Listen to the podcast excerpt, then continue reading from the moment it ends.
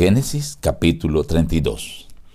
Nuestro amado Dios, te alabamos en esta mañana al reconocer que tú deseas bendecirnos, que deseas cambiar no solamente nuestro nombre, sino nuestro carácter, que deseas darnos la seguridad de tu presencia.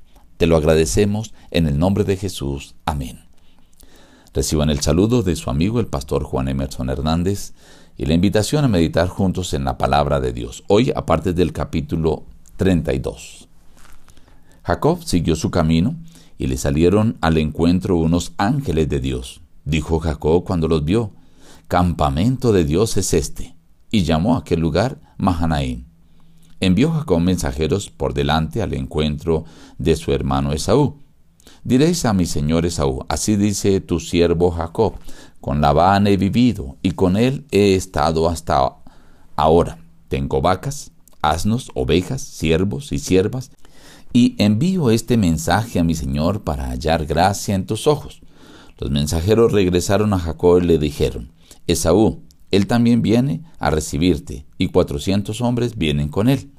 Jacob tuvo entonces gran temor y se angustió. Distribuyó en dos campamentos el pueblo que tenía consigo.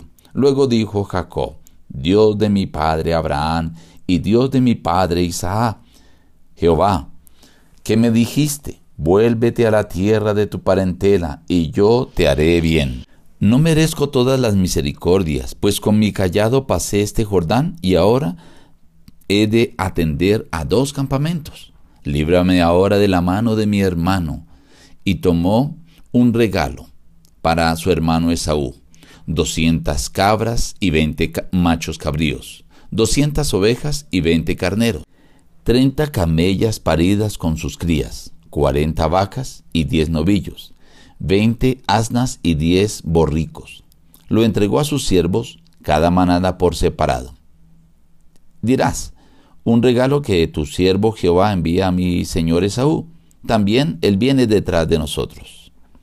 Se levantó aquella noche, tomó a sus dos mujeres, a sus dos siervas, a sus once hijos y pasó el vado de Jabob Así quedó Jacob solo y luchó con él un varón hasta que rayaba el alba.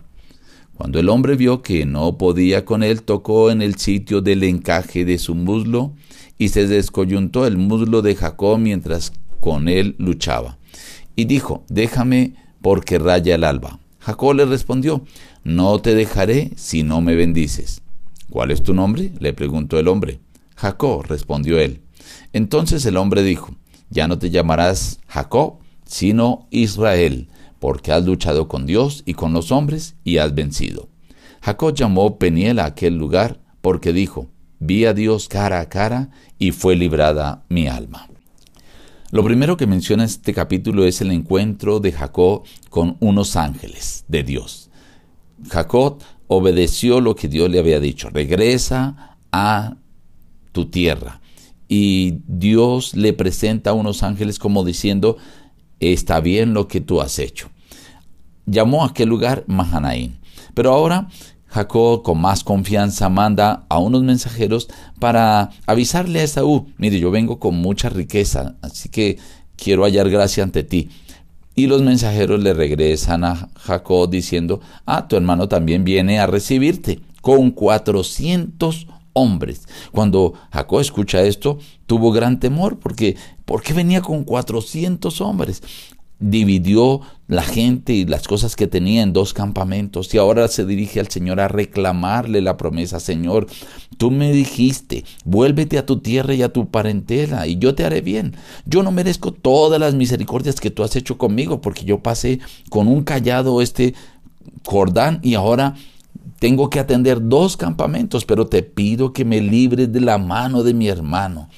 Entonces tomó un regalo, 200 cabras con 20 carneros, 200 ovejas con 20 machos cabríos, 30 camellas con sus 30 crías, 40 vacas con 10 novillos, 20 asnas con 10 borricos, y cada manada la distribuyó con distancias y a cada uno de los que llevaba las manadas le dijo, dile a Esaú, este es un presente de tu siervo Jacob y él viene tras nosotros. Pero Jacob todavía estaba preocupado. Esa noche no durmió. Dice que pasó el vado de Jabot y dejó a sus esposas y a sus once hijos allí aparte y él solo empezó a luchar con un varón. Un varón, dice, luchó con él hasta que ya rayaba el alba. Cuando el varón vio que Jacob luchaba con tanta intensidad, tuvo que tocar el muslo de Jacob y se descoyuntó. Y le dijo, déjame porque raya el alba. Y Jacob hace una petición que tú y yo debemos hacer. No te dejaré si no me bendices. Jacob estaba luchando con Dios porque dice allí, has luchado con Dios y con los hombres y has vencido. Y Jacob dijo, no te dejaré si no me bendices.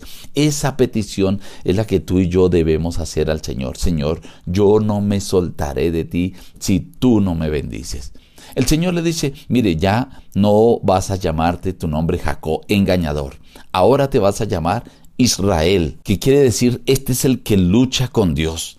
Y Jacob luchó allí con Dios por su vida, por su pecado, por obtener el perdón y la misericordia de Dios. Y no estuvo tranquilo hasta que Dios no lo bendijo, hasta que Dios no lo transformó, hasta que Dios no lo cambió. Y entonces Jacob llamó a aquel lugar Peniel, porque dijo, vi a Dios cara a cara y fue librada mi alma. Estimado amigo, hoy también tú puedes tener un encuentro con Dios y no te debes soltar de Él hasta que no tengas la seguridad de que Dios te ha bendecido. Él quiere cambiarte, no solamente tu nombre, quiere cambiar tu vida, tu carácter, tu pasado pecaminoso y darte la seguridad de su presencia. La pregunta es, ¿tú quieres aceptar esa bendición de Dios hoy? Espero que tu respuesta sea sí. Nos despedimos diciendo busca a Dios en primer lugar cada día y las demás bendiciones te serán añadidas. Que Dios te bendiga.